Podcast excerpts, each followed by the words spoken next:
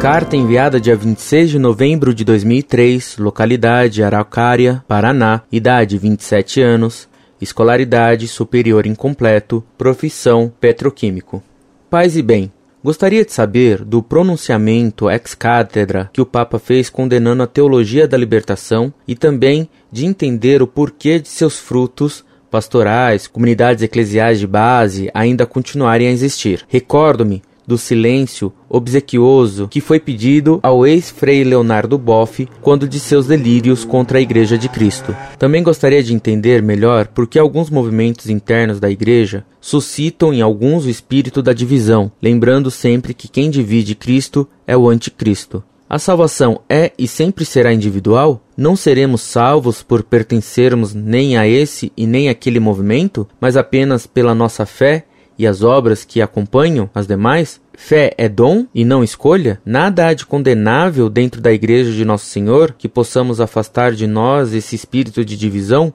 O fumo de Satanás que agora está entrando na Igreja? E que a paz dele esteja sempre conosco.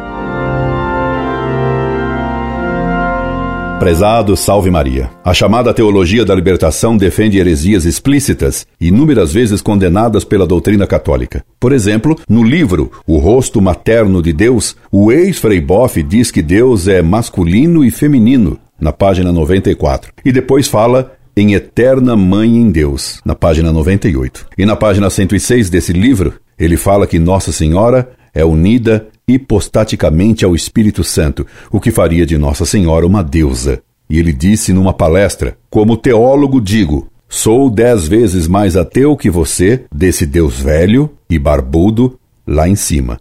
Até é bom que a gente se livre dele. Leonardo Boff, Pelos Pobres contra a Pobreza, página 54. Numa entrevista à revista Caro Amigos, em junho de 1997, o ex-frei Boff declarou sobre a igreja: ela mente, é corrupta e é cruel e sem piedade. Na página 31. Ele afirmou que a Igreja Católica não pode pretender se identificar exclusivamente com a Igreja de Cristo. Leonardo Boff, Igreja, Carisma e Poder, páginas 124 125. Só respinguei algumas heresias do ex-frade comunista. Se fosse copiar todas as suas heresias, faria um livro bem grosso. A Igreja é una por sua fé. São os hereges, que fazem a divisão na igreja. Não confunda essa divisão causada pela heresia dentro da igreja, dividindo os fiéis, com a divisão santa, colocada por Cristo entre os fiéis a Deus e a igreja e os que estão fora dela. Aproveito a ocasião para lhe desejar um santo Natal. Incorde Jesus Semper, Orlando Fedeli.